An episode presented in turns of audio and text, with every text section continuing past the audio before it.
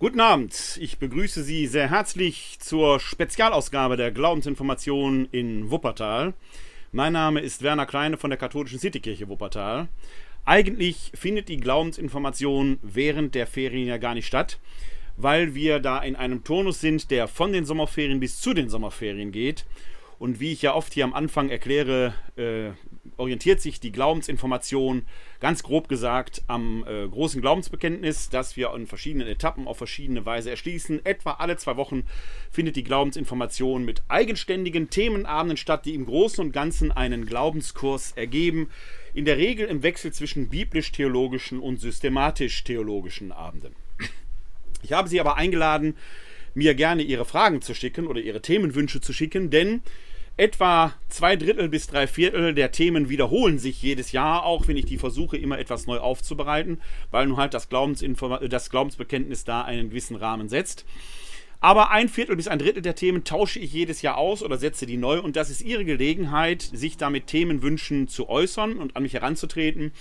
Und eine Reihe von Themenwünschen habe ich auch für die nächste Saison berücksichtigen können. Weil wir aber immer ein Jahr im Voraus das Programm schon festlegen und planen, sind die Themenwünsche, die jetzt erst kurzfristig eingetroffen sind, konnten da nicht mehr berücksichtigt werden. Aber manche sind so interessant, dass ich sie sehr gerne in einer zukünftigen Saison berücksichtigen werde, aber ich möchte sie nicht so lange vertrösten, denn manche sind so interessant und teilweise auch brandaktuell, dass ich gesagt habe, wir machen hier eine Spezialausgabe der Glaubensinformation um wenigstens kursorisch äh, zu dem einen oder anderen Thema schon eine Antwort zu äh, bieten. Ich betone, ich dachte, ich mache eine Folge, aber tatsächlich haben mich so viele Mails erreicht aus ganz Deutschland, aus dem gesamten deutschsprachigen Bereich, dass ich wahrscheinlich zwei, nicht wahrscheinlich, sondern ich mache zwei Folgen.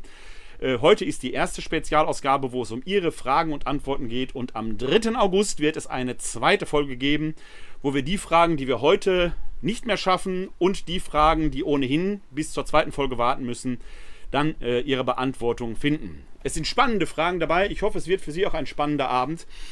Es liegt in der Natur der Sache, dass ich jetzt hier versuche, in den nächsten 60 bis 90 Minuten einigermaßen korrekt und einigermaßen fundiert Antworten auf diese Fragen zu geben. Jede der Fragen, die Sie mir gestellt haben, wäre es wert, einen eigenen Vortrag zu bekommen. Deshalb bitte ich jetzt schon um Verzeihung, dass ich manches tatsächlich nur kursorisch beantworten kann, aber die Antwort eben auch nicht schuldig bleiben möchte. An Sie geht aber trotzdem noch einmal die Aufforderung heraus, schreiben Sie mir Ihre Fragen, schreiben Sie mir Ihre Themenwünsche. Sie können das tun an info-katholische-citykirche-wuppertal.de. Ich nehme die Fragen sehr gerne auf und wer weiß, vielleicht machen wir über das Jahr noch eine Folge 3, eine Folge 4. Ich verspreche, keine Frage soll unbeantwortet bleiben. Und wenn es nur kurze Fragen sind, die vielleicht äh, einfacher zu beantworten sind, dann verspreche ich Ihnen, bekommen Sie eine E-Mail von mir mit einer Antwort. Manchmal müssen Sie aufgrund der hohen Nachfragefrequenz vielleicht ein bisschen warten. Es waren mal Zeiten, da konnte ich versprechen, ich antworte innerhalb von 48 Stunden. Die sind leider im Moment vorbei. Oder Gott sei Dank, wie man, äh, wie man sieht, denn äh, die hohe Anzahl an E-Mails, die mich da von Ihnen erreichen, zeigen doch, dass wir mit unserem Format hier ankommen. Ja, wir sind jetzt hier in der äh, Glaubensinformation Spezialausgabe und Sie können sich wie immer auch diese Folge später als Video anschauen in unserem YouTube-Kanal. Das werde ich äh, spätestens in ein, zwei Tagen entsprechend veröffentlicht haben, den Mitschnitt hier unserer Veranstaltung heute Abend. Sie können aber auch sich das Audio äh, anhören, den Audiomitschnitt in unserem Audio-Podcast. Den können Sie abonnieren unter podcast.pr-werner-kleine.de. Dort finden Sie den entsprechenden RSS-Feed oder Sie gehen in einem Podcatcher Ihrer Wahl und suchen da einfach nach Glaubensinformationen oder Glaubensinformationen Wuppertal. Dann finden Sie die Audiomitschnitte hier zur Glaubensinformation und können die abonnieren, sodass Sie jeweils die nächste aktuelle Folge immer sofort in Ihrem Podcatcher, sobald die verfügbar ist, entsprechend anhören können und abrufen können. Ich freue mich natürlich sehr, wenn Sie mir auch ein Like hinterlassen und äh, wenn Sie mir vielleicht in die Kommentare schreiben, von wo Sie aus zuschauen. Ich bin wie, immer wieder erstaunt, wie weit sich unsere Glaubensinformation hier aus Wuppertal heraus äh, mittlerweile verbreitet hat. Ein bisschen stolz bin ich auch darauf, dass manche Theologiestudenten ihre Prüfungen äh, mit meinen Glaubensinformationen hier vorbereiten. Ich wünsche viel Glück und wenn die Prüfung bestanden ist, dann bin ich auch ein bisschen stolz, dass ich meinen kleinen, bescheidenen äh, Beitrag dazu leisten konnte. Ihnen allen ob Sie nun live dabei sind hier am 6. Juli um 19 Uhr oder ob Sie sich die Aufzeichnung anschauen, ein herzliches Willkommen. Möge die Übung beginnen. Eine erste Frage, die ich heute beantworten möchte, kommt aus Mayingen und wurde mir geschrieben von Ansgar van Olfen. Der schreibt mir da nämlich, also ich lese nur einen Teil der E-Mail vor, wenn es Adam und Eva historisch nicht gegeben hat und der Mensch sich durch einen sehr, sehr langen und langsamen evolutionären Prozess herausgebildet hat, stellt sich doch die Frage, ab wann ist der Mensch ein Mensch, ab wann ist der Mensch ein Ebenbild Gottes, ab wann kann der Mensch sündigen, ab wann hat der Mensch eine Seele, mit der er wieder auferstehen kann, mit Körper und Seele. Oder anders gefragt, ist die Vorstufe des modernen Menschen ein seelenloses Wesen und plötzlich gibt es da eine Seele, die in Beziehung mit Gott reden kann? Oder bedeutet es eventuell, dass alle Lebewesen eine Seele haben, auch der Einzeller und vielleicht auferstehen? Da steckt eine ganze Menge von Fragen drin und eine ganze Menge von Themen, die in sich schon wert wären, äh, einzeln näher betrachtet zu werden. Ich versuche das erstmal so ein bisschen aufzudröseln, weil natürlich hier wieder ein Begriff auch vorkommt, der viele interessiert, ist der Begriff der Sünde.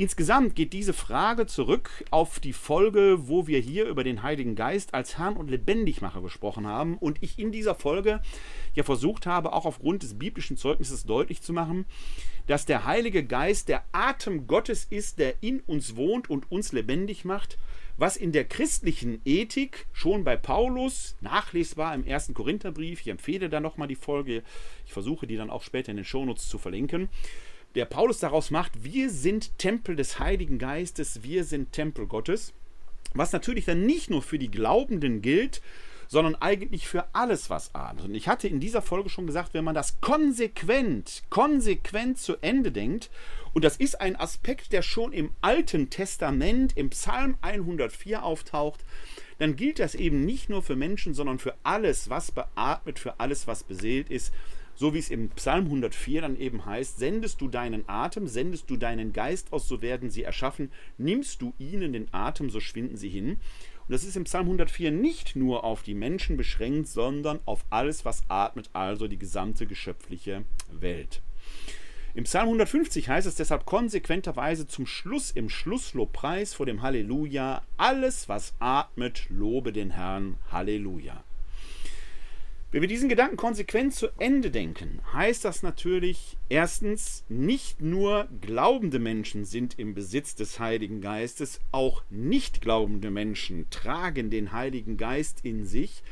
Auch die anderen Wesen, die atmen, konsequenterweise dann auch die Pflanzen, sind irgendwo vom Heiligen Geist erschaffen, weshalb wir ja sagen, der Geist Gottes schwebte über den Wassern, er erfüllt das Weltall in all seinen Feinheiten, in all seinen Dimensionen. Die Besonderheit, die dem Menschen zugute kommt, ist, dass er nach dem, was wir heute wissen, das Wesen ist, das sich seiner selbst bewusst ist und sich selbst reflektieren kann. Nach allem, was wir heute wissen, ist das ich will gar nicht sagen das Alleinstellungsmerkmal, aber das, was den Menschen im Moment heraushebt, aber nicht heraushebt im Sinne von überhebt, dass der Mensch jenes Wesen in dieser Welt ist, das zur Selbsterkenntnis und zur Selbstreflexion fähig ist, das also fähig ist, dieses Bekenntnis zu formulieren und zu erkennen, ja, da ist ein Gott, dessen Geist uns belebt und beatmet. Zweifelsohne ergibt sich diese Erkenntnis aber nicht automatisch aus dem Sein. Es gibt ja genug Menschen, die das leugnen. Es gibt Atheisten, die die Existenz Gottes leugnen und dafür durchaus ihre Gründe haben. Sie ahnen es, ich glaube an Gott und ich glaube, dass diese Welt sich auf den Schöpfer zurückführen lässt. Atheisten würden das ablehnen, die müssen dann aber die Antwort geben, woher soll es dann bitte kommen? Da kann man natürlich wie Stephen Hawking hingehen und sagen, da ist so eine Energiesuppe gewesen, aus der geht das hervor. Okay, würde ich sagen, dann nennen wir die Energiesuppe Gott, dann sind wir schon wieder einer Meinung. Es atmen zweifelsohne auch Menschen, die Gott ablehnen, die nicht glauben oder die einen anderen Glauben haben. Das tut für uns Christen der Sache keinen Abbruch. Auch diese Menschen sind Tempel Gottes. Sie wissen es nur nicht oder sie erkennen, bekennen sich nicht dazu. Ich hatte in dieser Folge damals ja gesagt, und das ist ja im Glaubensbekenntnis dann auch das, was sich dann schlussendlich und konsequenterweise da ausbildet, äh, dass äh, äh, die, die bekennen, dass der Heilige Geist in uns lebt, in uns atmet, die Kirche bilden. Wobei natürlich nicht die einzelne Konfession damit gemeint ist, sondern die Kirche als Ganzes. Das war der Hintergrund, das ist der Hintergrund für die Frage. Und da ergibt sich natürlich jetzt einiges draus. Ab wann ist das denn so und worauf bezieht sich dann die Vervollkommnung der Welt, der Auferstehung? Deswegen danke Ansgar Olfen für diese wichtige Frage. Da ist aber noch eine andere Sache drin, bevor ich dann zur Beantwortung der Frage komme, nämlich der Begriff der Sünde. Der wabbert natürlich auch immer wieder so durch die Weltgeschichte herum, meistens im Zusammenhang einer Tat oder eines Tuns, deswegen auch das Verb sündigen. Und die Frage ist, was ist das überhaupt?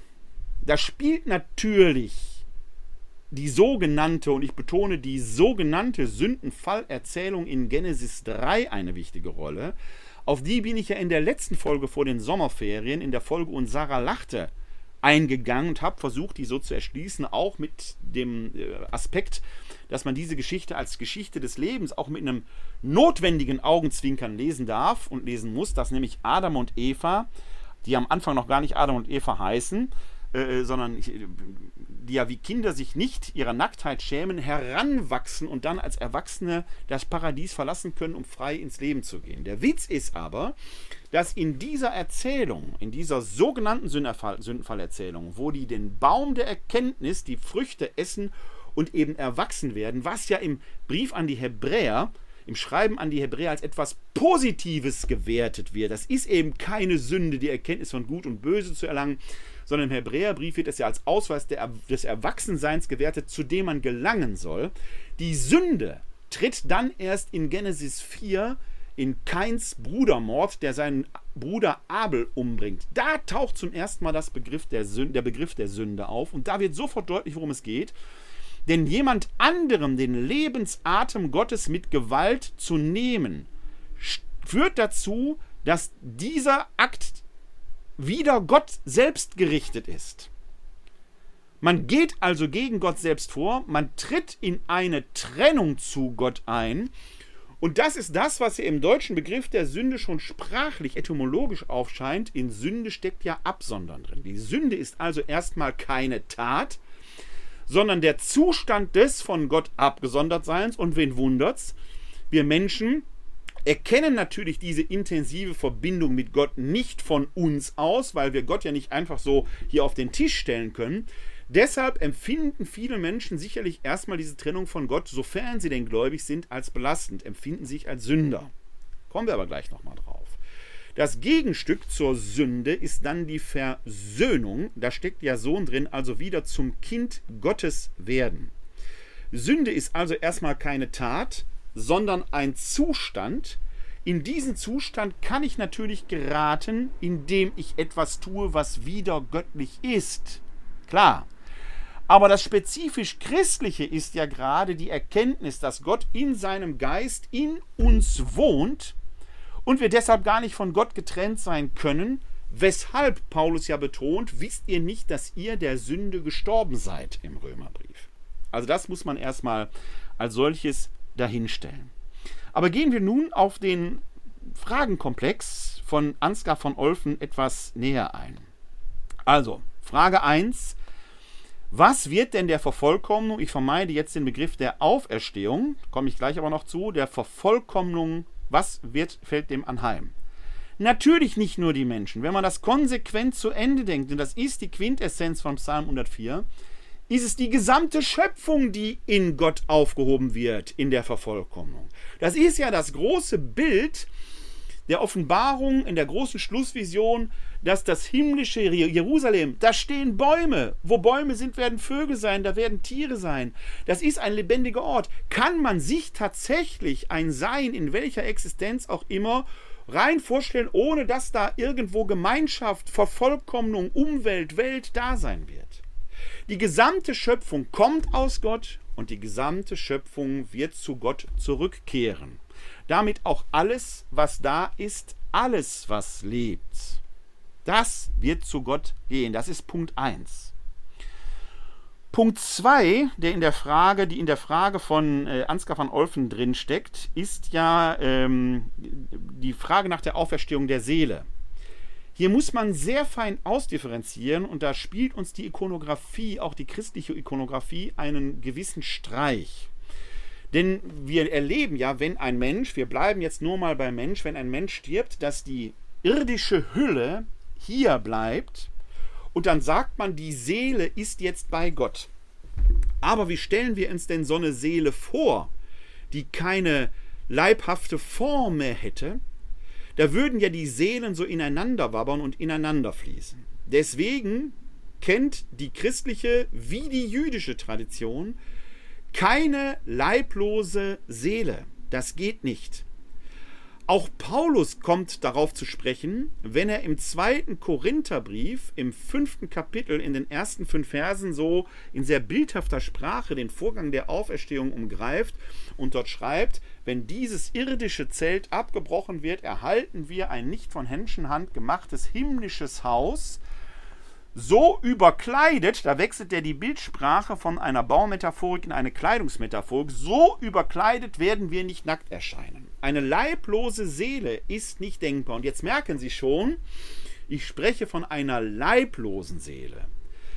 Das ist etwas, was wir im Deutschen oft nicht so nachbilden, aber wir müssen davon ausgehen, dass diese Texte gerade im Neuen Testament ja auf Griechisch geschrieben worden sind. Das Griechische unterscheidet sehr, sehr fein zwischen dem Begriff Sargs.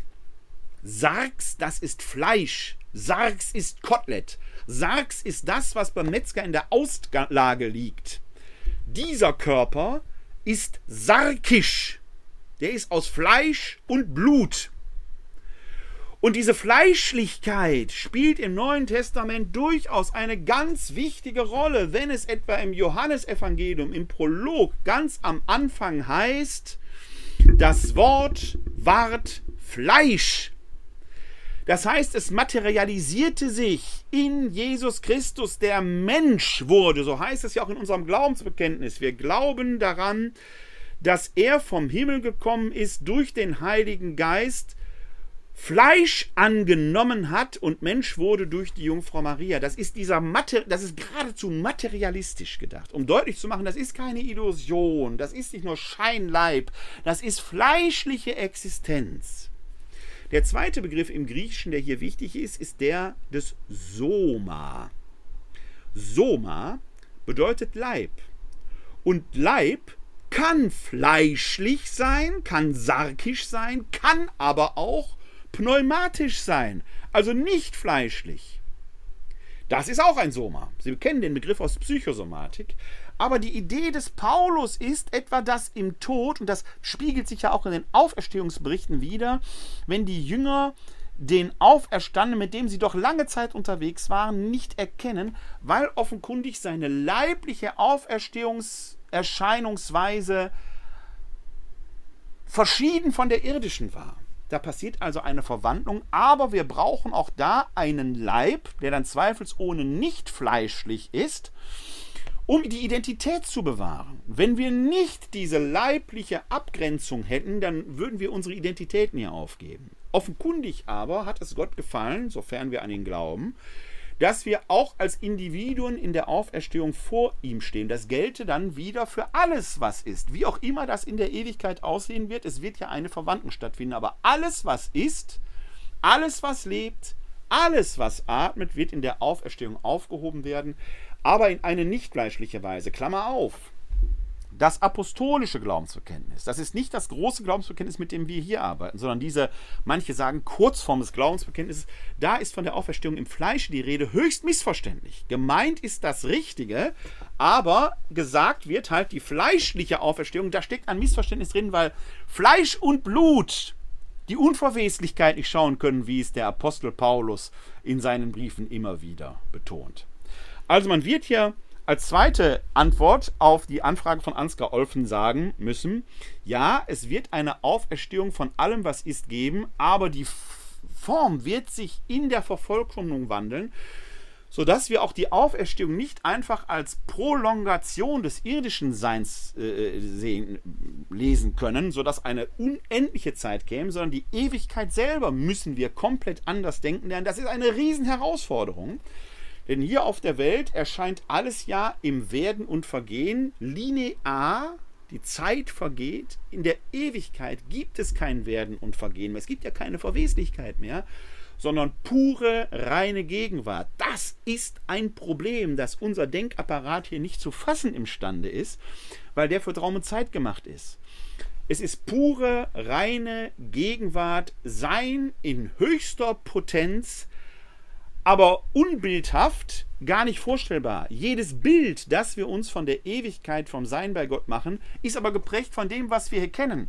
Die Bilder sind nicht falsch oder verwerflich. Wir müssen uns nur immer klar machen, es sind nur schattenhafte Vorstellungen von dem, was das Sein bei Gott in seiner ganzen Potenz ausmacht. Da alles aus Gott kommt, wird er auch alles wieder zu sich holen. Es steckt aber noch eine wichtige Frage in der Antwort, in der Anfrage von Ansgar von Olfen aus Mayingen. Und die ist brandaktuell, denn vor wenigen Tagen hat der Bundestag ja den Paragraph 219a aus dem Strafgesetzbuch gestrichen. Das war dieses Werbeverbot für Abtreibungen. Damit ist natürlich jetzt nicht mit dem Paragraph 219a, da geht es eher um den 218er, die Frage verbunden, ab wann, und so formuliert es dann ja auch dann äh, Ansgar van Olfen, ab wann ist der Mensch eigentlich ein Mensch? Wenn wir nur mal auf den Menschen fokussieren. Irgendwo ist ja in meiner Antwort gerade schon drin gewesen, dass alles Sein natürlich in sich würdig ist und uns Menschen anvertraut ist. Das ist ja genau der Impetus aus der Schöpfungsgeschichte, wenn es dort heißt, ja, wir übersetzen immer so etwas leicht, macht euch die Erde untertan. Eigentlich heißt es, die Erde ist euch anvertraut, wir sind Statthalter Gottes auf dieser Welt und sollen seine Form der Herrschaft im Hegen und Pflegen über die Erde ausüben, über die gesamte Schöpfung wohlgemerkt. Immer geht es um die gesamte Schöpfung und dass wir da grandios versagen, merken wir ja an den Folgen des Klimawandels, dass wir da noch einigermaßen dringendsten und großen Nachholbedarf haben. Aber stellen wir die Frage nach dem Anfang des irdischen Lebens. Wenn es stimmt, was der Apostel Paulus sagt, und das ist ja die Quintessenz für die christliche Ethik, Klammer auf, da gab es auch einige Anfragen. Haben Christen überhaupt eine Ethik? Das ist eine bemerkenswert, irgendwie fast witzige Anfrage. Die kommt irgendwo daher, dass wir in Ländern wie Berlin als Ersatz für den Religionsunterricht Ethikunterricht haben. Und da entsteht natürlich manchmal der Eindruck, als wenn die Ethik etwas von der Religion Verschiedenes wäre.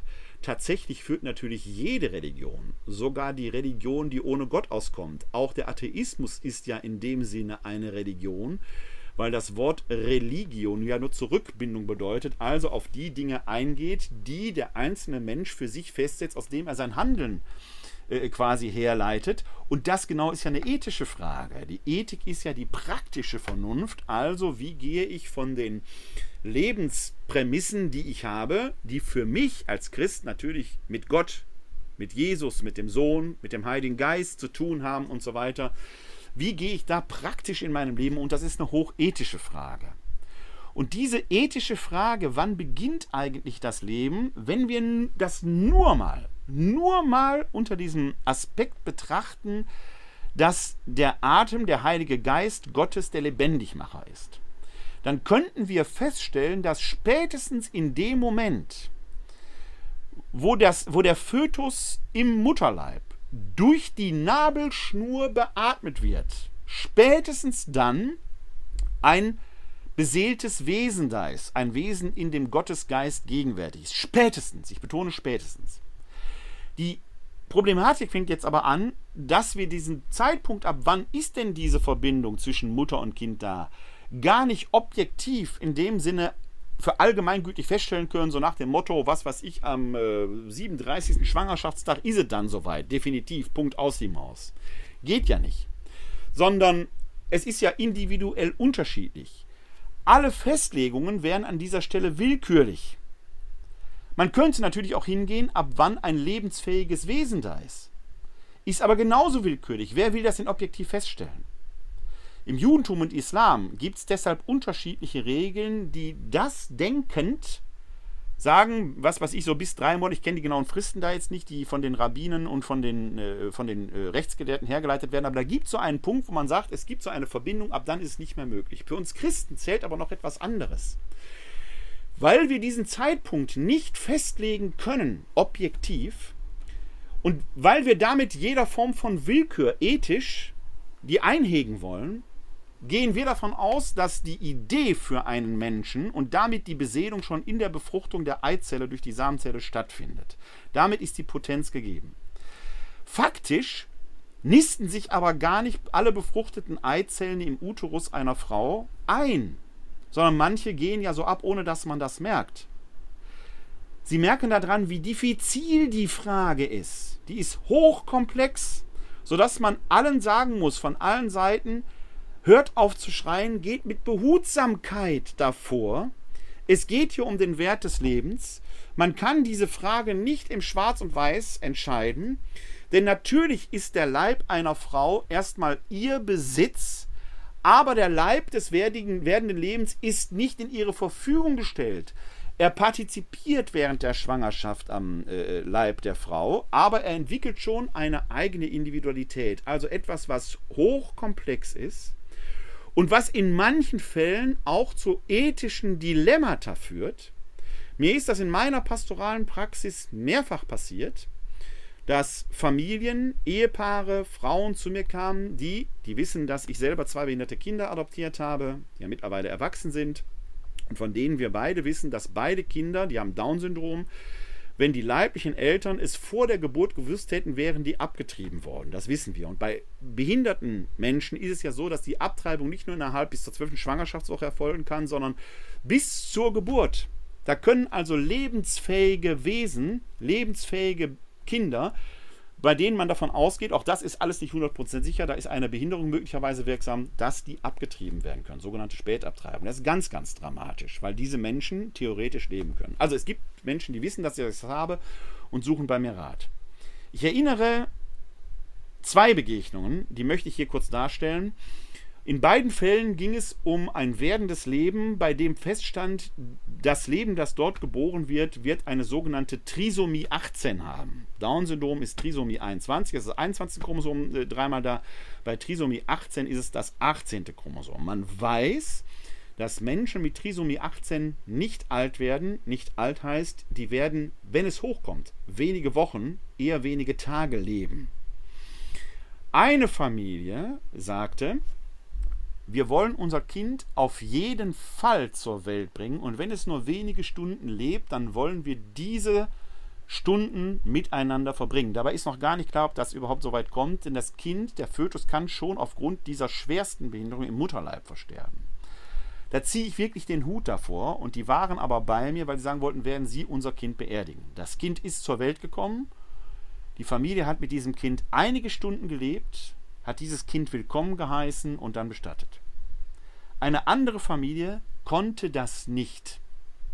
Sie konnten das nicht emotional bringen. Auch die waren bei mir und standen in diesem Dilemma, soll es zu einem Abort kommen oder nicht? Und auch da war wieder die Frage, wie verhalten Sie, Sie bin in dem Fall ich, sich, werden Sie unser Kind so oder so beerdigen? Meine Haltung, meine ganz individuelle persönliche Haltung, und ich betone meine persönliche Haltung ist, dass ich Abtreibung auch in einem solchen Fall, ich ziehe meinen Hut vor der Familie, die die äh, Leibesfrucht ausgetragen hat und Abtreibung ist für mich erstmal ein No-Go, für mich.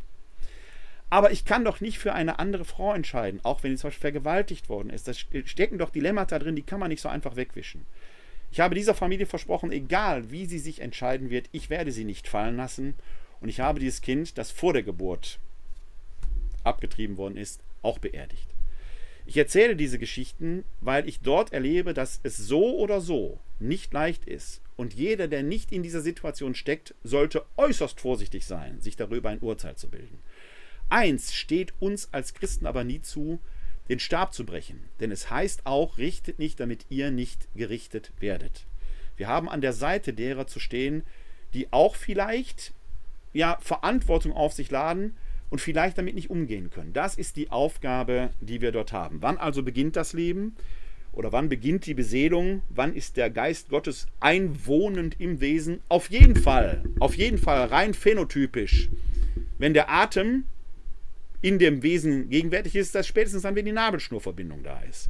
Und da wir diesen Zeitpunkt objektiv nicht festlegen können, sagen wir Christen, mit der Befruchtung der Eizelle ist die Potenz zum Menschen da gewesen und dann entscheidet allein Gott, der Herr ist über Leben und Tod, wie dieses Leben zur Welt kommt und äh, wann dieses Leben zurückkehrt zu ihm. Das ist ja genau der Impetus eben auch jener Geschichte in Genesis 3, wo alle auf diesen Baum der Erkenntnis von Gut und Böse starren. Daneben steht der Baum des Lebens, der ist völlig aus dem Bild und ganz am Schluss, als Adam und Eva das Paradies verlassen müssen, da sagt Gott, jetzt werde ich die beiden ins Leben schicken, damit sie nicht auch vom Baum des Lebens essen, denn das alleine ist Sache Gottes, denn sonst wären sie tatsächlich vollständig wie wir, nämlich wie Gott. Dieses Abweichen von einer allgemeinen Regel nennt man in der Theologie, in der Moraltheologie übrigens eine Tugend. Es ist die Tugend der Epikie. Die Epikie geht davon aus, dass es eigentlich sinnvolle Regeln gilt, die immer gelten, aber es gibt Ausnahmen, Einzelfälle, in dem das Festhalten an der Regel moralisch unbillig wäre und in dem das Brechen der Regel nachgerade geboten ist. Ein Beispiel für die Epikie. Sie würden mir sicherlich da draußen zustimmen, wenn ich sagen würde, Lügen ist in sich schlecht. Du sollst nicht lügen. In den Geboten heißt es wörtlich eigentlich, du sollst nicht falsch Zeugnis gegen deinen Nächsten ablegen. Aber wir bleiben mal beim, du sollst nicht lügen. Wenn wir aber unter dem Naziterror Juden bei uns versteckt hielten, um sie zu schützen, und die Gestapo stände vor der Tür und würde sagen, haben sie Juden versteckt, dann ist Lügen das Gebot der Stunde. Dann ist Lügen eine moralische Tugend. Und das ist die Tugend der Epikie. Auch das gilt bei schwersten Dilemmata, dass wir da sehr auf den Einzelfall gucken müssen, wo es eigentlich kein reines Gut und kein reines Böse mehr gibt, sondern Grauzonen, wo wir das kleinere Übel wählen müssen. Denn das ist auch eine Quintessenz dieser Sündenfall, dieser sogenannten Sündenfallerzählung. Das steckt ja in der Frage von Ansgar van Olfen drin. Was ist eigentlich eine Sünde? Der Mensch als solches ist weder in sich total gut oder total böse. Er trägt die Potenz zu beidem in sich, denn er ist ein Wesen, das für die Freiheit geschaffen ist. Und was er mit seiner Lebensenergie anfängt, ob er sie zum Guten und zum Bösen verwendet, das wird sich in seinem Leben zeigen. Die Potenz für beides ist da. Die allermeisten von uns sind weder ganz gut noch ganz böse. Wir sind so, Sie kennen vielleicht die Gaußsche Normalverteilung, war früher in den Heiderheften bei der Notenverteilung drin. Die wenigsten von uns sind Überflieger und Totalversager. Wir sind irgendwo zwischen zwei und vier. Wir werden alle versetzt werden. Es gibt sicherlich ganz wenige Überflieger und ob es Totalversager gibt, weiß man bei Gott gar nicht. Ob er nicht auch einem Adolf Hitler vielleicht noch die Hand reicht. Die Frage aller Fragen wird sein, kann Adolf Hitler, kann Wladimir Putin, kann Gaddafi und wie sie alle heißen, die Hand überhaupt annehmen? Oder wird die Scham im Angesicht des Höchsten nicht so groß sein, dass sie sein Liebesangebot verweigern müssen? Das muss wahrhaft die Hölle sein. Wir haben jetzt schon einiges über das Alte Testament gesprochen und da schließt sich eine zweite Frage an, die mich erreicht hat, nämlich von Jessica Albacht. Sie schreibt in einer Mail an mich, da sind mehrere Fragen drin gewesen, aber eine, die ich jetzt als erstes aufgreifen möchte. Sie schreibt dort an mich, es gibt noch die Bitte, das Alte Testament auseinanderzunehmen. Ich, so wie viele andere auch, finden das AT gruselig und nicht für mich geschrieben. Wir haben keinen Zugang dazu und wissen auch gar nicht, ob das vielleicht gewünscht ist. Ist es zu jüdisch oder zu islamisch? Ein objektiver Blick auf das AT wäre sehr, sehr wünschenswert. Interessante Frage mit einem interessanten Vorurteil, das mir sehr, sehr häufig begegnet. Erstmal, das, was wir das Alte Testament nennen, gibt es so gar nicht wir haben, wenn wir verschiedene Bibelausgaben nebeneinander legen würden, verschiedene Alte Testamente. Das Neue Testament ist für uns Christen identisch. Aber das Alte Testament gibt es zum Beispiel in einer hebräischen Ausgabe, der Biblica Hebraica, umfasst dort die Torah, die Propheten und die Geschichtsbücher. Dann gibt es die Septuaginta, eine griechische Übersetzung der, Bibel, der, der, der, hebräischen Bibel. Die hat schon einige Bücher mehr drin, die in der hebräischen Bibel gar nicht drin sind. Unter anderem die wunderbare Tobit-Erzählung. Unter anderem das Buch Ruth, eine Liebesgeschichte. Da ist nichts Grausames drin, eine wunderbare Liebesgeschichte. Dann gibt es katholischen Bibelumfang, der im Ganzen der Septuaginta folgt, mit einigen Ausnahmen. Drei, vier Makkabäer fehlen da zum Beispiel. Es gibt einen evangelischen Bibelumfang, der in seinem Umfang der Biblica Hebraica folgt. Und es gibt den Bibelumfang der orthodoxen Schriften, die zum Beispiel das dritte Makkabäerbuch drin haben. Also, es ist schon gar nicht klar, was ist eigentlich das Alte Testament. Das Alte Testament kann auf keinen Fall islamisch sein, weil der Islam, das Alte Testament, die jüngsten Bücher des Alten Testamentes stammen aus dem zweiten Jahrhundert vor unserer Zeitrechnung. Der Islam kommt aber erst im sechsten Jahrhundert, tritt aber erst im sechsten Jahrhundert in die Weltgeschichte ein. Also der Islam hat mit dem Alten Testament erstmal ursächlich überhaupt nichts zu tun.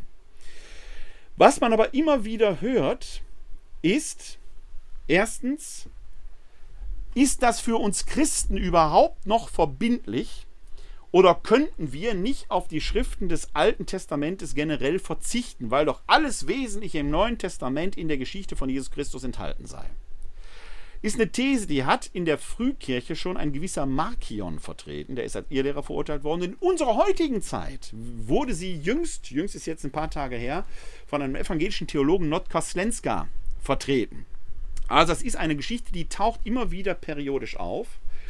Das Problem, das ich mit dieser These habe, ist, Sie können das Neue Testament nicht verstehen, ohne den Hintergrund des altehrwürdigen Bundes, der Texte des altehrwürdigen Bundes zu haben. Das liegt alleine schon daran, dass wir im Neuen Testament eine ganze Reihe von Stellen haben, wo es heißt, wie schon die Schrift sagt, und die Schrift dort, das Neue Testament war ja noch gar nicht da, wird ja gerade erst geschrieben, meint immer das Alte Testament. Wenn wir die Stellen mit rausstreichen würden, bleibt vom Neuen Testament nicht viel übrig.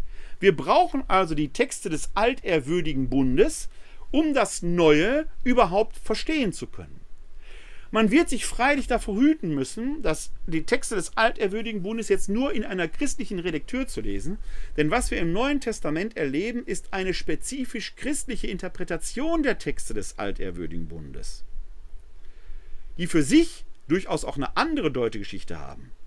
Das Neue Testament ist also ein Interpretament, speziell unter der Fokussierung auf die Person Jesus, Jesu Christi, die da drin ist. Das ist der eine Punkt. Also, wenn wir die Texte des Alten Testamentes wegschieben würden, hätten wir ein massives Problem, weil auch vom Neuen Testament nicht mehr viel übrig bleiben würde. Das zweite betrifft aber den, das Vorurteil, dass die Texte des Alten Testamentes zu gruselig seien. Da frage mich, und da wird also immer gesagt, der Gott des Alten Testamentes ist ein Rachegott und der Gott des Neuen Testamentes ist der liebende Gott. Ganz ehrlich und ohne über jemanden richten zu wollen, ich frage mich dann immer, haben die Leute überhaupt die Texte des Alten Testamentes gelesen? Und haben sie überhaupt die Texte des Neuen Testamentes gelesen? Oder kennen Sie nur einige Versatzstücke? Und da möchte ich mit Ihnen mal ein kleines Ratespiel machen. Sie, ich werde jetzt Bibelstellen vorlesen und Sie raten bitte gerne mal mit. Altes oder Neues Testament? Fangen wir an. Denn der Zorn Gottes wird vom Himmel herab offenbart wider alle Gottlosigkeit und Ungerechtigkeit der Menschen, die die Wahrheit durch Ungerechtigkeit niederhalten. Zorn Gottes. Altes oder Neues Testament? Sie werden sich wundern, und ich blende Ihnen den Text gerne ein, dieser Text stammt aus dem Neuen Testament, aus dem Römerbrief, Kapitel 1, Vers 18. Nehmen wir eine andere Textstelle, muss ich mir eben kurz hier aufrufen, das dauert jetzt immer einen kleinen Moment. Da werden, können Sie wieder fragen, Altes oder Neues Testament. Jetzt muss ich mal gucken, das habe ich mich hier vertippt wäre gut für einen kleinen Werbeblock, wenn wir den hätten, aber wir sind ja werbefrei hier. Da heißt es folgendermaßen: Wie Vögel im Flug, so wird der Herr der Heerscharen Jerusalem schützen, schützen und er wird befreien, verschonen und er wird retten. Altes oder Neues Testament? Diese Bibelstelle, die ja zweifelsohne etwas Liebreizendes hat, stammt aus dem Alten Testament, nämlich aus dem Buch des Propheten Jesaja, Kapitel 31, Vers 5. Passt also so gar nicht zum vermeintlichen Rachegott des Alten Testamentes. Schauen wir uns eine weitere Bibelstelle an. Ich musste mir hier schon mal kurz aufrufen. Ich verrate natürlich noch nicht Altes oder Neues Testament. Da heißt es, der Herr, der Gott Israels, zu dem du gekommen bist, um dich unter, deinen, unter seinen Flügeln zu bergen, möge dir dein Tun vergelten und dich reich belohnen. Ich kann Ihnen jetzt schon verraten, das ist ein Satz, den Jesus auch gesagt hat. Der kommt also in jedem Fall auch im Neuen Testament vor.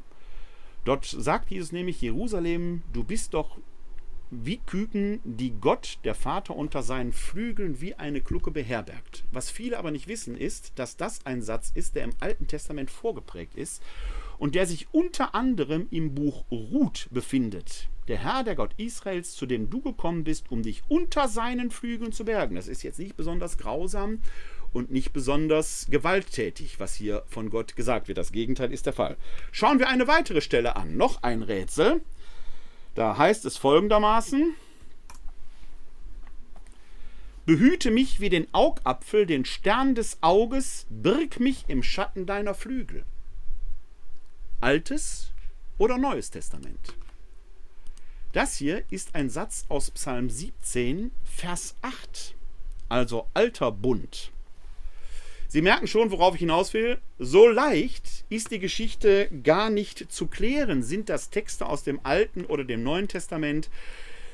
Zweifelsohne gibt es im Alten Testament auch grausame Geschichten, aber es ist eben nicht so eindeutig, dass im Alten Testament alles so grausam ist und im Neuen Testament alles so liebreizend. Machen wir ein weiteres Rätsel und Sie werden entscheiden müssen und Sie ahnen aber jetzt schon vielleicht, worin es geht. In der Textstelle, die ich Ihnen jetzt offeriere, heißt es, und der Teufel, ihr Verführer, wurde in den See von brennendem Schwefel geworfen, wo auch das Tier und der falsche Prophet sind. Tag und Nacht werden sie gequält in alle Ewigkeit. Ein Satz aus der Offenbarung des Johannes, also aus dem Neuen Testament, da geht es um die ewigen Höllenqualen. Da erscheint Gott jetzt nicht so als der Liebende, sondern es geht um ein Gericht, in dem es möglicherweise, zumindest der Satan hier in diesem Fall, Vernichtungs, äh, äh, der Vernichtung anheimfällt. Noch eine Stelle, weil es sehr um die Frage geht, Altes oder Neues Testament. Da heißt es, übt nicht Selbstvergeltung, Geliebte, sondern lasst Raum für das Zorngericht Gottes, denn es steht geschrieben, mein ist die Vergeltung, ich werde vergelten, spricht der Herr. Wenn Sie jetzt aufmerksam gefolgt sind, dann haben Sie vorhin schon gehört, dass ich gesagt habe, dass wenn im Neuen Testament von der Schrift die Rede ist, eben der alte Bund gemeint ist. Und hier haben wir es tatsächlich von einem, mit, äh, mit einem Satz des, bei Paulus zu tun, also im Neuen Testament, der hier zweifelsohne auf einen Text aus dem Alten Testament rekurriert, in dem es eben heißt, mein ist die Vergeltung, ich werde vergelten, spricht der Herr. Da ist er doch, der Rachegott. A, erstens im Neuen Testament, aber worum geht es denn bei dem Rachegott, dem vermeintlichen rächenden Gott aus dem alten Bund? Da geht es doch gerade darum, dass Gott uns das Racheschwert aus der Hand und sagt, nicht ihr Menschen habt diese Geschichte zu machen. Im Munde Jesu heißt es, richtet nicht, damit ihr nicht gerichtet werdet, sondern Gott ist derjenige, der Recht spricht und wenn überhaupt Rache übt. Ob er es tut, ist eine ganz andere Frage. Schauen wir uns noch eine Stelle an. Ich könnte dieses Spiel jetzt noch eine ganze Reihe weitertreiben. Und das macht, weil es so Spaß macht, schauen wir uns noch eine Stelle an. Da heißt es, mein ist die Strafe und die Zeit der Vergeltung zu der Zeit, da ihr Fuß wanken wird. Ja, der Tag ihres Verderbens ist nah und ihr Verhängnis kommt schnell. Altes oder Neues Testament. Gut, Sie ahnen es schon, könnte jetzt eine Stelle aus dem Neuen Testament sein, weil ich sie ja vorführen will, aber hier ist tatsächlich eine Stelle aus dem Alten Testament, wo Sie eben auch hier genau den Punkt haben, Gott ist der Richter. Natürlich taucht das so im Alten Testament auf, aber eben auch im Neuen Testament und wir haben im Alten Testament eine ganze Reihe von Stellen, die ähm, durchaus den liebenden Gott zeigen. Ganz ehrlich, der Gott des alten Bundes ist der Gott des neuen Bundes. Der Gott und Vater Jesu Christi ist eben auch der Gott Abrahams, Isaaks und Jakobs. Und so kann es nicht verwundern, dass wir aus dem Munde Jesu, und diese Stelle schauen wir uns gerne gemeinsam direkt an, aus dem Munde Jesu unter anderem Folgendes hören. Und hier habe ich mal eine längere Passage, die entstammt den sogenannten Wehereden gegen die Pharisäer. Und in dieser Passage, die wir uns jetzt gemeinsam anschauen, urteilen Sie bitte selbst, ob da jetzt so der liebende Gott oder vielleicht auch der strafende Gott ist. Im Munde Jesu, wohlgemerkt. Da heißt es, wir schauen uns an, Matthäus 23, Vers 35 bis 39. Die Wehereden könnten Sie vorher auch noch lesen, das wird nicht besser, aber wir schauen uns jetzt diese Verse noch an mit Blick auf die Zeit. Da heißt es, so wird all das unschuldige Blut über euch kommen, das auf Erden vergossen worden ist, vom Blut Abels des Gerechten bis zum Blut des Zacharias, Barachias Sohn, den ihr zwischen dem Tempelgebäude und dem Altar ermordet habt. Amen, ich sage euch, das alles wird über diese Generation kommen. Jerusalem, Jerusalem, du tötest die Propheten und steinigst die Boten, die zu dir gesammelt, gesandt sind. Wie oft wollte ich deine Kinder sammeln, so wie eine Henne ihre Küken unter ihre Flügel nimmt. Da haben sie diese Stelle, die auch aus dem Alten Testament übrigens stammt. Aber ihr habt nicht gewollt. Siehe, euer Haus wird euch öde gelassen. Und ich sage euch, von jetzt an werdet ihr mich nicht mehr sehen, bis ihr ruft, gepriesen sei er, der kommt im Namen des Herrn. Diese Stelle habe ich ausgesucht, weil Sie hier beides aufeinanderprallen sehen und beides übrigens im Zitat aus dem Alten Bund. Sie haben im Alten Bund den Rachegott und den strafenden Gott und Sie haben den liebenden Vater und sie haben ihn im Neuen Testament, den Rachegott, den strafenden Gott und den liebenden Vater. Die Rechnung geht so einfach nicht auf. Es ist nicht so eindeutig. Der Gott des Neuen Testamentes, der dort verkündet wird, ist der Gott, der im Alten Testament verkündet wird. Er ist hier wie dort Hirte und Richter. Das Neue Testament funktioniert deshalb vorn und hinten nicht ohne das Alte Testament, weshalb es im Munde Jesu heißt, bei Matthäus Kapitel 5, Vers 18, es wird kein Jota von der Schrift des Alten vergehen. Das gehört dazu. Zweifelsohne gehen wir Christen hin und interpretieren das Alte Testament in einer spezifischen Richtung. Man wird aber hier vor Vereinnahmungen auch wahren müssen. Die Interpretation ist in sich legitim, soweit wir davon offen sind, mit anderen Interpretationen dort in Dialog zu treten.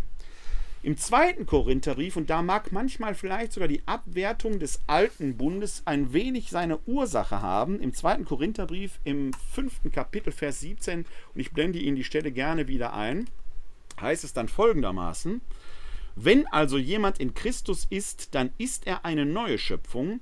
Das Alte ist vergangen, siehe, Neues ist geworden. Da steckt so ein wenig der Impetus drin, das Alte ist vergangen, siehe, Neues ist geworden.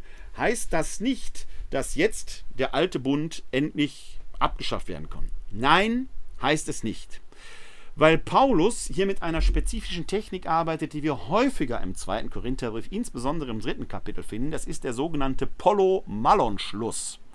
Im dritten Kapitel des zweiten Korintherbriefes entfaltet er das nämlich in einem Bild, dass über dem alten Bund eine Hülle liegt, weil der Glanz Gottes dort noch verborgen ist. Und das geht zurück auf jene Begebenheit, wo Mose am Berg Sinai die zehn Gebote die von Gott empfängt und ein Glanz sein Gesicht so strahlend macht, dass man die Israeliten vor dem Glanz schützen muss und deswegen eine, eine Kalyma, ein Tuch davor legt.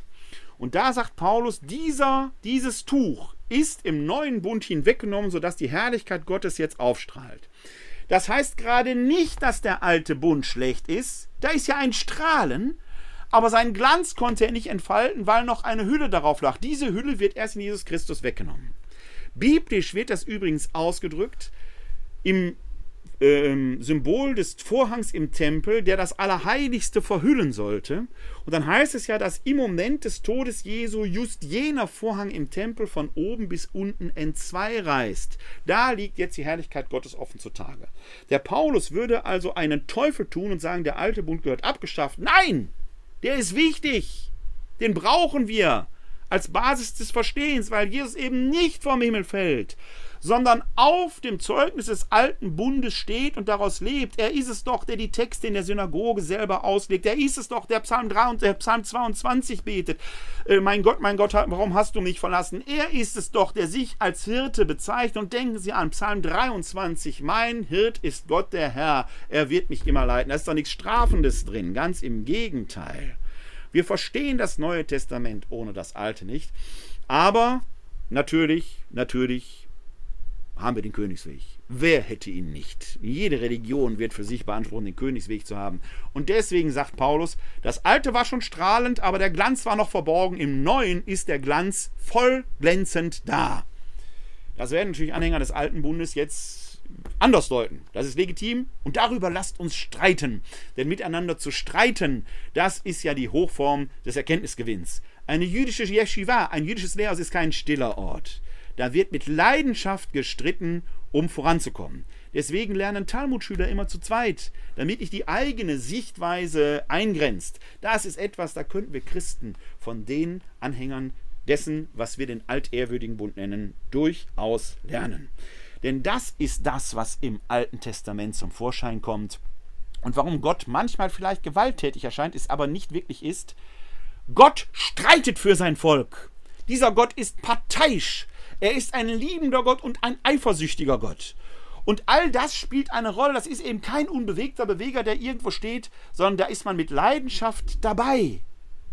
Und wenn man für jemanden Partei ergreift, und das ist jetzt gerade in der Gegenwart greifbar. Da werden haufenweise von sogenannten selbsternannten Intellektuellen wieso nennt man die eigentlich intellektuell, die offene Briefe schreiben? Wie haben sie sich das verdient?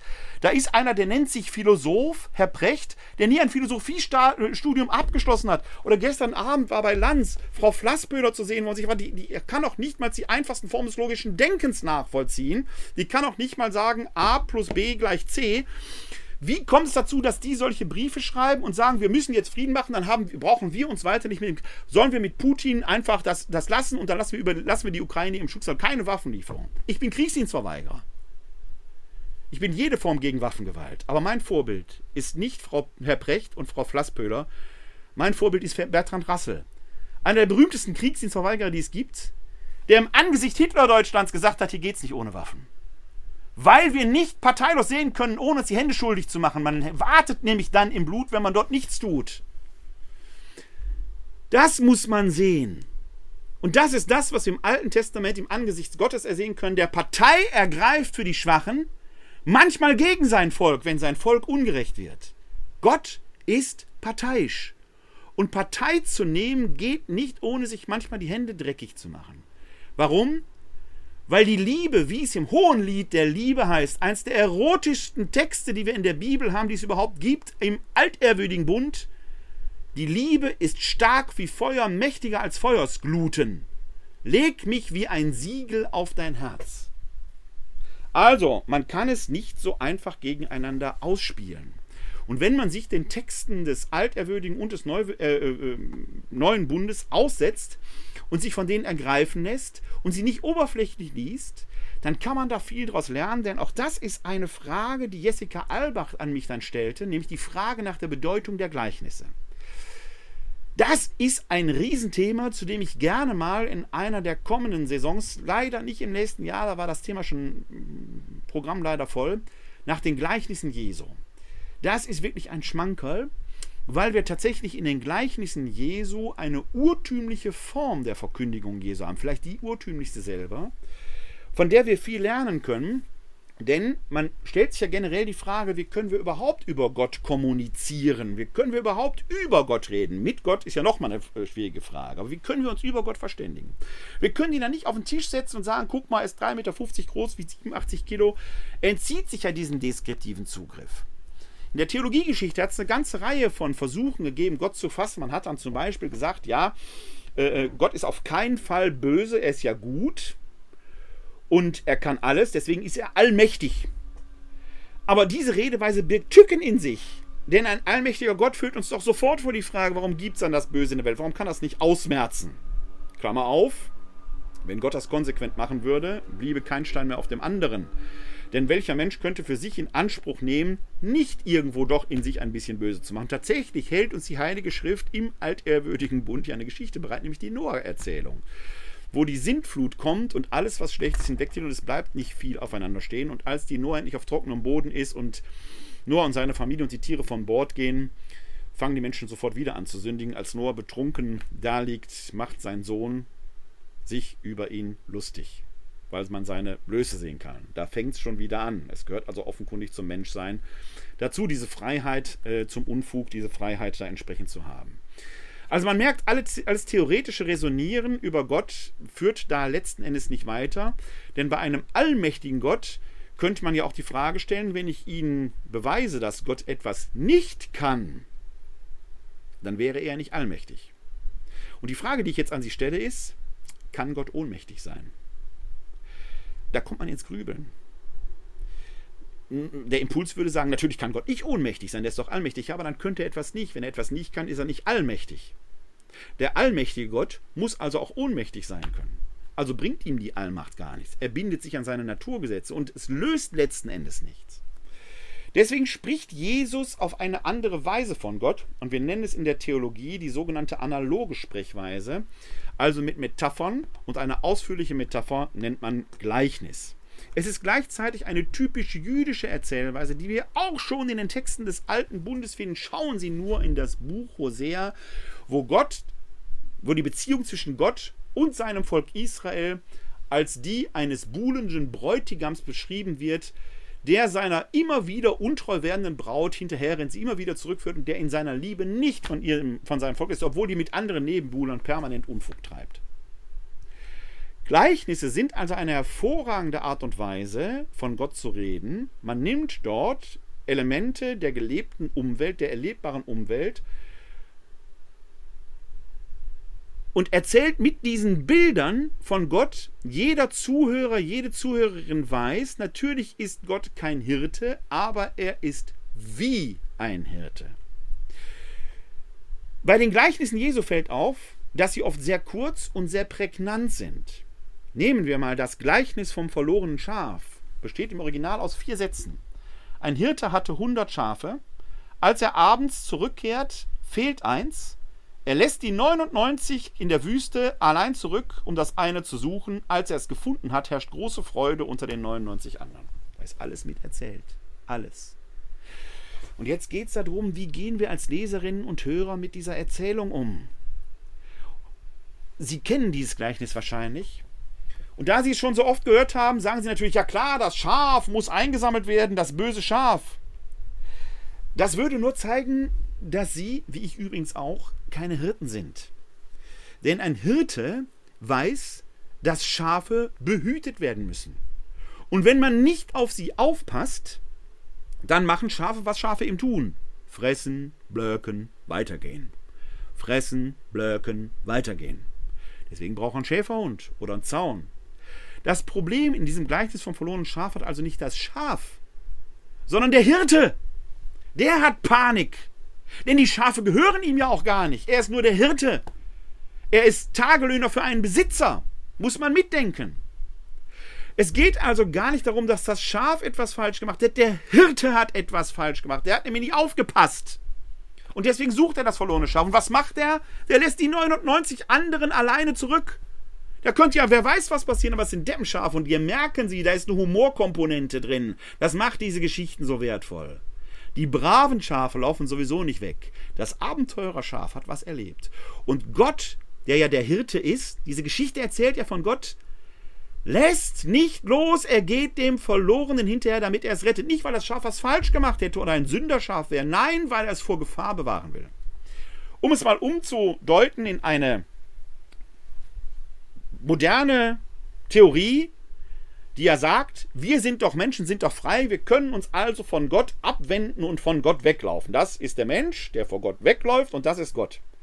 Womit wir Menschen selten rechnen, auch gerade in der Kirche, ist, dass Gott ja kein unbewegter Beweger ist, sondern ein liebender Gott. Und das Bild vom Hirten taucht im Psalm 23 ja eben schon auf.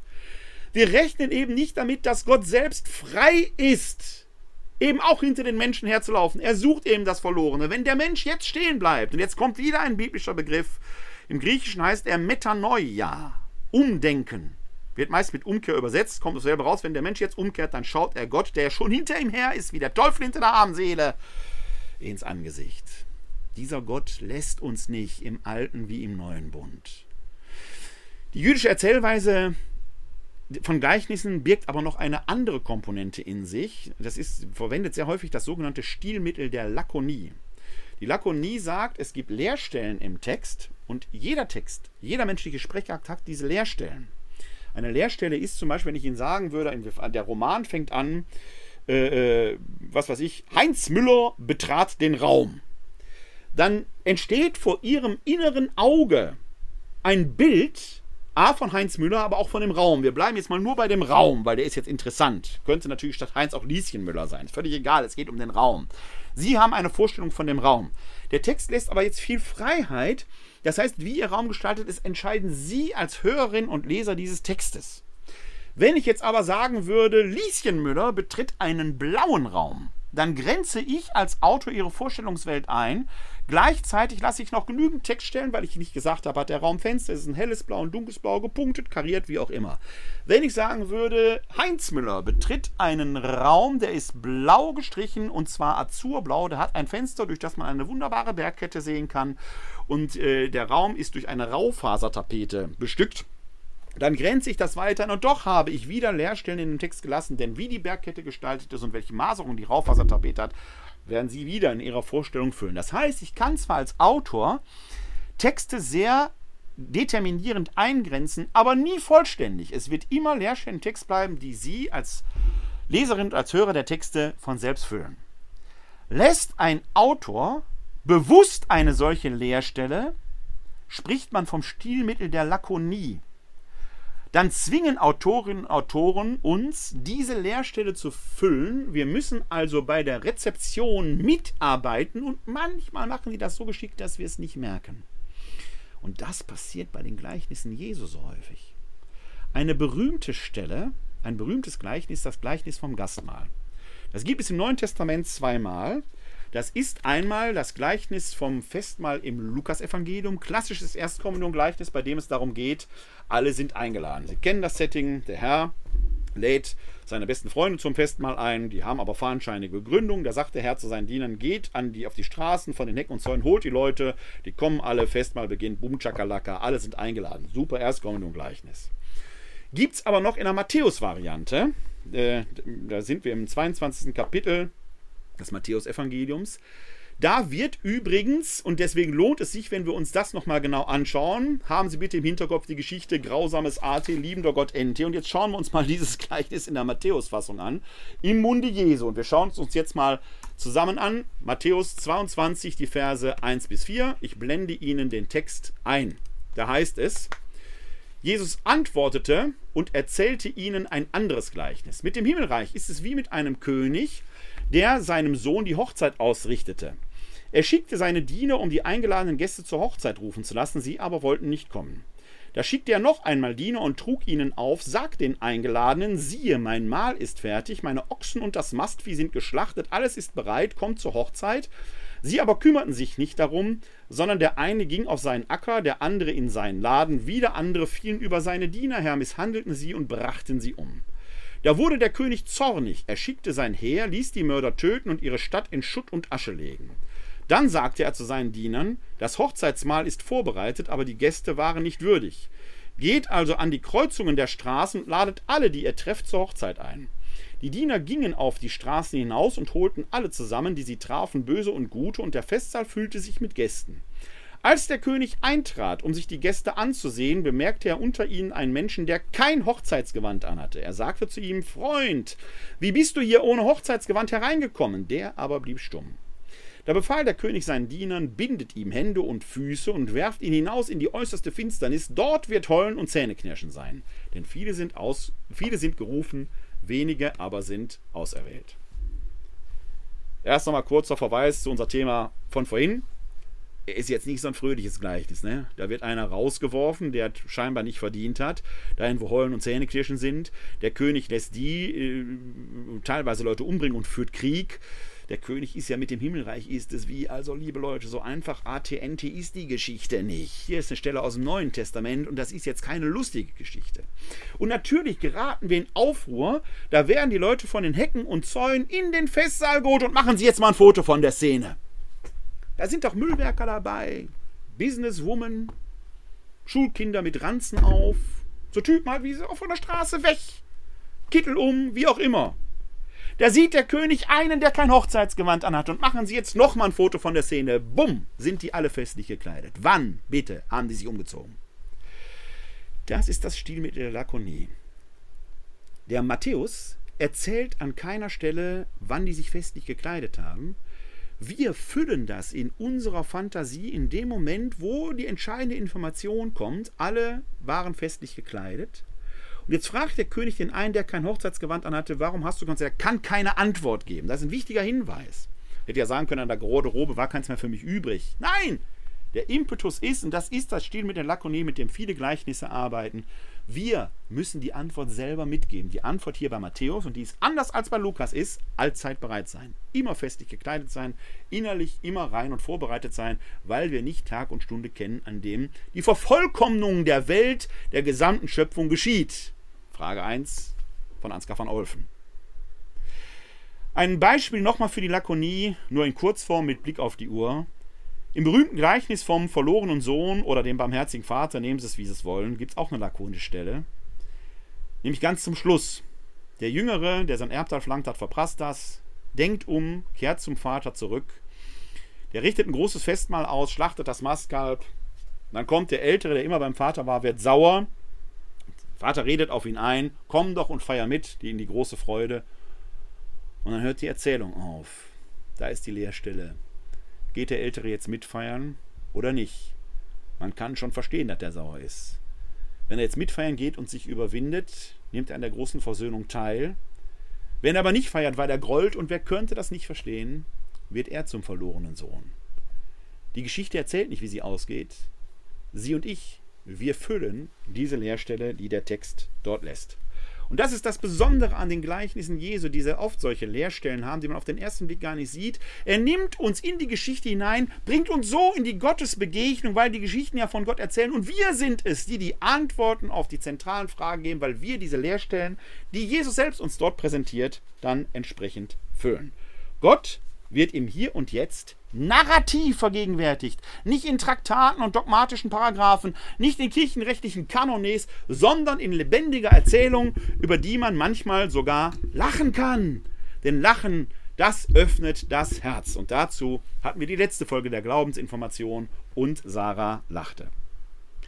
Stellt sich also hier die Frage, was ist die Bibel und was nicht. Denn Jessica Albrecht hatte noch eine Frage gestellt, nämlich die nach den Wundern. Die möchte ich aber in der nächsten Folge beantworten. Die wird also kommen und auch die Frage nach den Wundern wird eine eigene Glaubensinformationsfolge wert sein. Aber in der zweiten Folge der Glaubensinformation Spezial werde ich dann nochmal auf die Wunder etwas näher eingehen. Jetzt aber die Frage, was ist die Bibel und was nicht? Wir hatten uns vor etwa einem Dreivierteljahr hier in einer Folge der Glaubensinformation, den Link finden Sie später in den Shownotes, ausführlicher mit der Frage der Entstehung der Bibel beschäftigt. Und da kam diese Frage schon auf. Die Bibel ist eben nicht vom Himmel gefallen. Sie ist ein Buch, das aus vielen Büchern besteht. In der katholischen Umfangsweise sind 73 einzelne Schriften, evangelische etwas weniger. Darauf habe ich vorhin schon eingegangen. Es gibt eben keinen einheitlichen Konsens über den Umfang der Bibel. Die sind unterschiedlich, je nachdem, welcher Schule man da folgt. Katholische Version eben 27 Bücher Altes Testament und 46 äh, Bücher, äh, Quatsch, 27 Neues Testament, 46 Bücher Altes Testament, insgesamt also 73 Bücher die in einem Zeitraum von über 1000 Jahren entstanden sind, also völlig unterschiedliche kulturelle und sprachliche Kontexte widerspiegeln, die völlig unterschiedliche Gattungen beinhalten. Da sind Berichte drin, Gleichniserzählungen, lyrische Texte, Gebete, Legenden, denken Sie an Hiob oder an die Tobit-Legende, ist natürlich nicht historisch, sind wichtige Geschichten, die legendarisch etwas erzählen über das Leben des Menschen, deren Wahrheitsanspruch ist natürlich nicht, so ist es genau passiert. Da sind Mythen drin. Natürlich haben Adam und Eva nicht als erste Menschen gelebt. Ja, das kann man heute einem normal denkenden Menschen, es gibt Leute, Kreationisten, die glauben daran, aber die lassen wir jetzt mal außen vor. Es ist ein Mythos. Denn man müsste ja die Frage stellen, wenn der, wenn der Mythos jetzt historisch so passiert wäre, der Mensch tritt erst am sechsten Schöpfungstag ins Dasein und ob er schon lesen und schreiben könnte, sodass er Protokoll über das Schöpfungswerk führt, die Frage müsste man ja erstmal stellen. An den ersten fünf Tagen war aber gar keiner da, der hätte protokollieren können. Spätestens da wird klar, was ein Mythos. Was ist ein Mythos?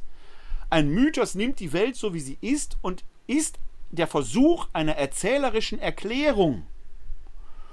Und wenn man sich den ersten Schöpfungsbericht, den Mythos anguckt, dann ist das sogar ein mythologisches Gedicht das in Strophenform formuliert ist, mit einer strengen Ordnung. Gott tut etwas, er sieht, dass es gut ist, es wird Abend, es wird morgen ein Tag. Gott tut wieder etwas, er sieht, dass es gut ist, es wird Abend, es wird morgen ein Tag. Die Form dieses Gedichtes, diese strenge Struktur sagt schon, diese Welt ist Kosmos und nicht Chaos. Und hier merken Sie, was die Bibel ist. Sie ist eben nicht einfach vom Himmel gefallen, wo man jetzt Wort für Wort ernst nehmen muss, was ja schon die Frage wäre, weil die wenigsten von uns ja mit den Urtexten arbeiten und in den Urtexten ja schon die Frage der Überlieferung ist, die ist ja auch nicht immer eindeutig, sondern dass es um den Gehalt geht, den wir in unserem Leben zum Klingen, dem wir in unserem Leben wieder Gestalt geben müssen, so wie es eben im Johannesprolog im Kapitel 1, Vers 14 heißt, das Wort ward Fleisch. Sag's, denken Sie an vorhin, das Wort ward Fleisch. Wir sind die lebendige Bibel. Das hier ist eine Erinnerungsstütze. Und sie ist wertvoll, weil diese Erinnerungsstütze seit mittlerweile, wir sind im Jahr 2022, die ältesten Schriften kommen so auf das Jahrtausend zurück, 3000 Jahren von Gott erzählt. Wir sind also durch die Zeiten verbunden und im Heute müssen wir diesen Schriften wieder Gestalt geben als Christinnen, als Christen und weil der altehrwürdige Bund natürlich so gehört, als Jüdinnen und Juden eben auch. Es geht um Gestaltgebung. Michael Wolfsohn, der jüdische Historiker, sagt in seinem, wie ich finde, durchaus lesenswerten Buch Eine andere jüdische Weltgeschichte, Die Bibel ist bekanntlich kein Geschichtsbuch, sie erzählt Geschichten, die fiktional gewendet, nicht selten durchaus auf teilrealhistorischer Basis fußen. Das bringt es zum Ausdruck. Es steckt oft ein historischer Kern in den Erzählungen, aber es geht noch viel mehr darum, eine Sinndeutung für die Welt zu sein, und manchmal braucht man dazu im besondere sprachliche Mittel der Lyrik, der Prosa, der Gleichnisse, und so weiter, sodass immer auch wichtig ist, die Form zu beachten, in welcher äh, Weise Geschichten dort erzählt wird. Gottes Wort ist, und das lehrt das Zweite Vatikanische Konzil, eben Menschenwort nach menschlicher Weise gesprochen. Und das ist das, was uns zu Herzen gehen kann. Weswegen es wenig bringt, jemandem Bibelsätze um die Ohren zu hauen, wie zum Beispiel Olaf Latzel das tut, wenn er Homosexuelle abwertet. Wenn er die Bibel wirklich ernst nehmen würde und wenn er sie wirklich so wörtlich nehmen würde, wie er meint, dann müsste er auch A. Ehebrecher steinigen. Machen wir heute schon nicht mehr, Gott sei Dank. Er müsste dann, würde dann sehen, dass sowohl im Alten wie im Neuen Testament an den Stellen, wo von vermeintlicher Homosexualität die Rede ist, primär vom Schutz der Familie die Rede ist, und zwar auf eine Weise, dass innerhalb familiärer Verhältnisse keine Männerbeischläferei stattfinden soll. Von Frauen ist da übrigens gar nicht die Rede. Es geht immer um Männerbeischläfer. Das heißt, jemand soll die Ehe nicht mit einem Mann brechen. Ein Mann soll die Ehe nicht mit einem anderen Mann. Das ist was ganz anderes als absolute Verdammung von Homosexualität. Denn im Umfeld dieser vermeintlichen Stellen stehen noch viele andere sexuelle Vergehen drin, die geschweifig ausgeblendet werden, weil sonst heute keiner mehr in die Kirche gehen dürfte. Man denke nur an das Bonmot aus dem Munde Jesu, der sagt: Euch ist gesagt worden, von Mose, du kannst eine Frau aus der Ehe entlassen. Ich aber sage euch, jeder, der eine andere Frau nur lüstern anschaut, hat die Ehe schon gebrochen. Spricht ein Mann zu Männern. Könnte man für Frauen übertragen, aber hier spricht ein Mann zu Männern. Hand aufs Herz, liebe Zuschauer. Wer von Ihnen, mich eingeschlossen, hat nicht schon mal einer anderen schönen Frau hinterhergeschaut? Wenn dieses Recht hätte, hätten wir die Ehe gebrochen. Verschärft Jesus hier Angebot? Nein! Er erzählt dort, ihr könnt das Wort Gottes gar nicht so sklavisch halten, weil ihr Menschen seid. Und trotzdem gilt das Bemühen, eben jetzt nicht jeder Frau sofort hinterherzusteigen, das ist doch die Idee, dahinter steckt, das Leben zu ermöglichen. Dieses Buch ist ein Buch der Lebensermöglichung es wird erzählt mit Geschichten des Lebens, mit Gedichten des Lebens, mit Gebeten des Lebens. Manchmal auch mit erlebten Berichten historischer Art, aus denen wir fürs heute lernen können. Das ist die Bibel. Es ist Interpretation gelebter Wirklichkeit im Licht des Glaubens. Es ist das Ergebnis theologischer Reflexion. Es ist das Suchen nach dem, was Wahrheit ist, und das muss man zweifelsohne in jener Generation neu. Es geht um Realität und Wirklichkeit, die gedeutet ist im Licht des Glaubens. Deswegen haben nicht die einzelnen Worte Wahrheitsanspruch, die man sich wie in einem Steinbruch um die Ohren hauen kann, sondern das Wort Gottes, wohlgemerkt nicht die Worte, das Wort Gottes deutet Realität und will Realität werden. Daran schließen sich jetzt in der Tat, und Jessica Albrecht hat in der, ihrer Mail eine Reihe von Fragen gestellt, weitere Fragen an, nämlich die nach dem Wunder. Die etwa nach der Jungfräulichkeit Mariens, die biblisch bezeugt ist, aber bei Lukas sehr stark im Vordergrund steht, bei Matthäus nicht so, obwohl er den Begriff kennt. Daraus folgt die Frage der Marienverehrung, die gerade in der katholischen Kirche natürlich einen besonderen Fokus hat, in der evangelischen Kirche überhaupt nicht oder nur sehr, sehr wenig. Und weitere Fragen, die daraus folgen. Alles wichtige Fragen, die ich in einer neuen Folge von Glaubensinformation Spezial gerne aufgreife und über manche, wie über die Wunder oder die Marienverehrung, zuerst schon mal eine Folge gegeben, gerne nochmal eine eigene Folge mache haben wir eine abschließende Frage, die mich erreichte von Beate Deckenbach aus dem Odenwald. Eine abschließende Frage, wohlgemerkt für heute. Die bezog sich auf ein relativ aktuelles Ereignis. Also im Moment ist das aktuelle Ereignis in der katholischen Kirche hier sehr vielfältig. Wir haben nach wie vor große, den großen Missbrauchsskandal. Immer mehr Missbrauch durch Kleriker begangen wird offengelegt. Lassen Sie mich dazu direkt einen Satz sagen. Die Frage von Beate Deckenbach geht in eine andere Richtung, aber mir ist es ein Herzensanliegen. Wir leisten uns als katholische Kirche eine Amtstheologie, die vor allen Dingen auf das Priester- und das Bischofsamt geht. Merkwürdigerweise hat Papst Benedikt dort die Diakone mittlerweile ausgenommen. Die sagt, dass die Priester in persona Christi in Repräsentatio persona Christi Capitis handeln. In Stellvertretung Christi als das Hauptes der Kirche. So weit, so gut. Auch ein Richter ist nicht das Volk, aber er spricht Recht im Namen des Volkes. In der katholischen Idee ist aber dabei verbunden, dass die Weihe, die Priesterweihe und die Bischofsweihe, eine ontologische Erhöhung bewirkt. Der Priester ist also nach der Priesterweihe höher stehend als vor der Priesterweihe. Er wird quasi zum Alter Christus, zum anderen Christus. Liebe Freundinnen und Freunde, mein Abitur habe ich mit den Leistungsfächern Mathematik und Chemie abgelegt. Religion war mein drittes Fach. Und ich habe hier schon einmal erzählt, warum ich dann doch Theologie studiert habe, weil mancher meiner naturwissenschaftlichen Lehrer, die ich sehr verehrt habe, dann die letzten Fragen nicht beantworten konnte, weil sie metaphysisch waren. Deswegen bin ich zum Metaphysiker geworden. Mit hohem Interesse nach wie vor an Mathematik und Naturwissenschaften. Da geht keine Sache dran vorbei. Vor allen Dingen liegt mir die Logik am Herzen.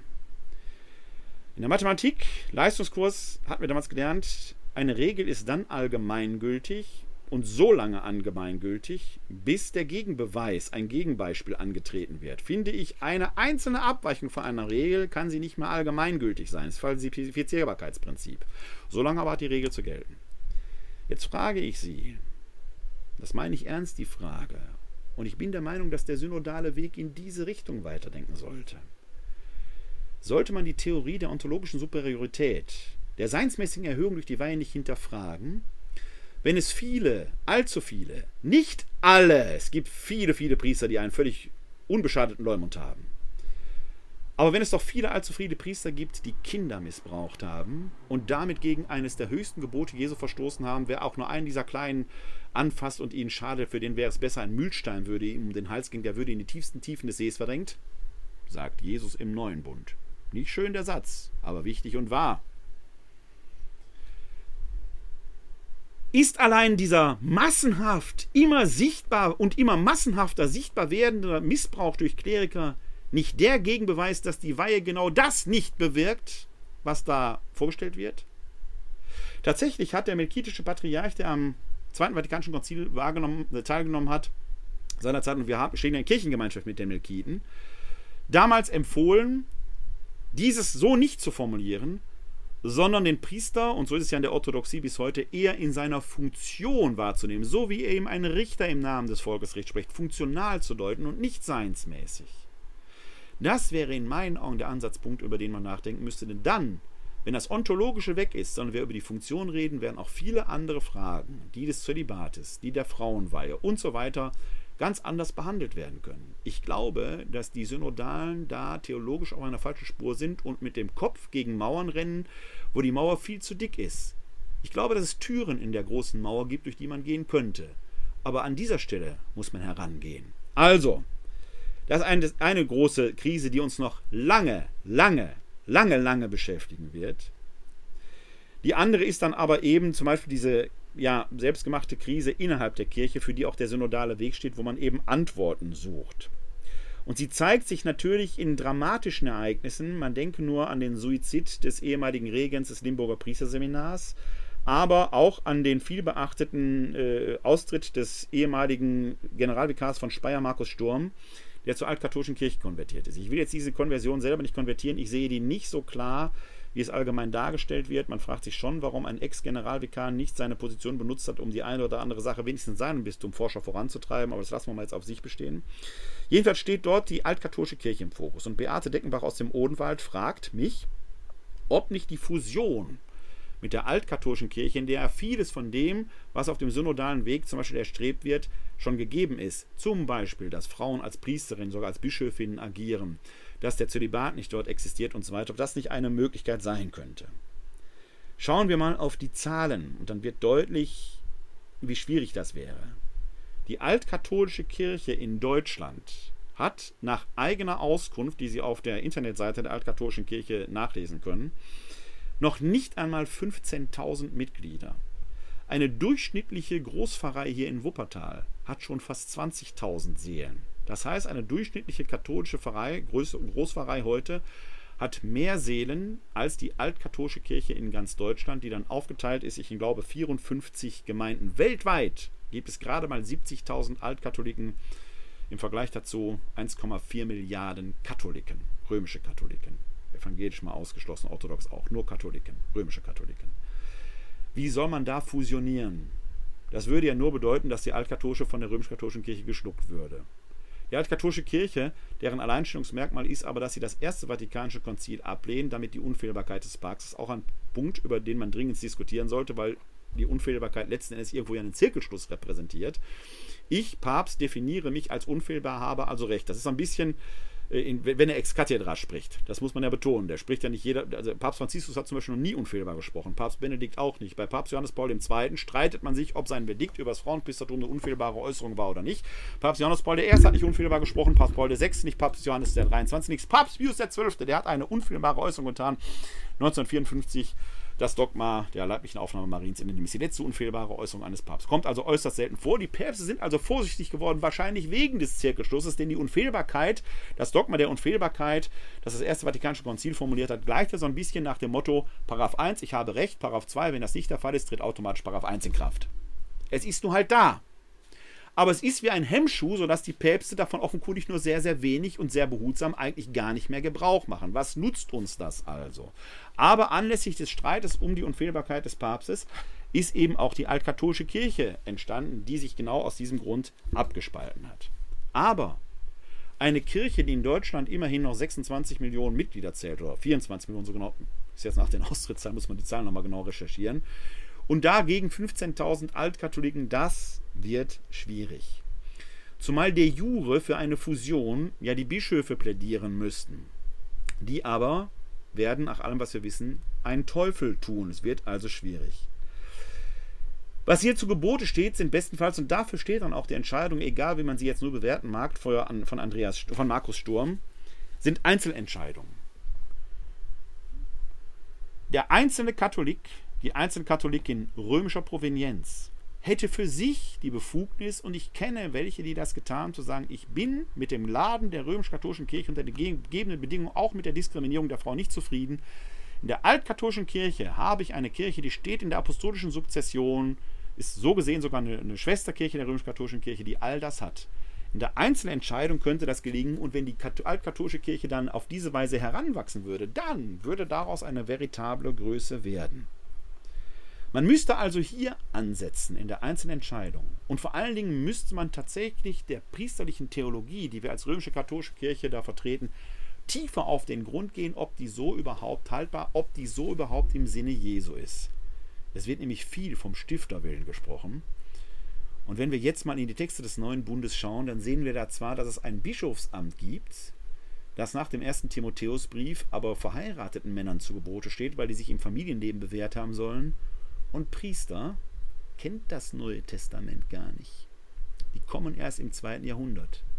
Mein Doktorvater Helmut Merklein hätte gesagt, es könnte sein, dass der Heilige Geist hier gewirkt hat im zweiten Jahrhundert, weil die Arbeit des Christentums sich so weit ausgeweitet hat, dass die Bischöfe allein es nicht geschafft haben und dann die Priester als Mitarbeiter mit Vollmacht versehen, sprich geweiht haben, ihnen die Hände aufgelegt haben, um sie so im eigenen Auftrag loszusenden.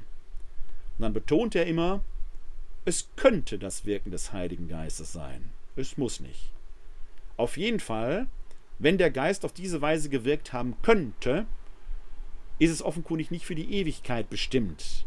Im Jahr 2022 könnte der Heilige Geist uns auch neue Wege weisen. Das wäre die Diskussion, die zu führen wäre, also an die Substanz zu gehen und nicht bloß die Akzidenzien zu betrachten, an das Eingemachte und nicht bloß Symptome zu kurieren. Wenn Sie laufend Kopfschmerzen haben, weil Sie immer vor dieselbe Stelle an der Mauer rennen, an der nun halt sich keine Tür auftun will, dann hilft es nicht, noch eine Aspirin zu nehmen. Da behandeln Sie nur die Symptome. Es ist besser, sich nach einem anderen Weg durch die Mauer hindurch zu bemühen. Eine Tür zu suchen, eine Leiter zu besorgen, um drüber zu klettern, whatever.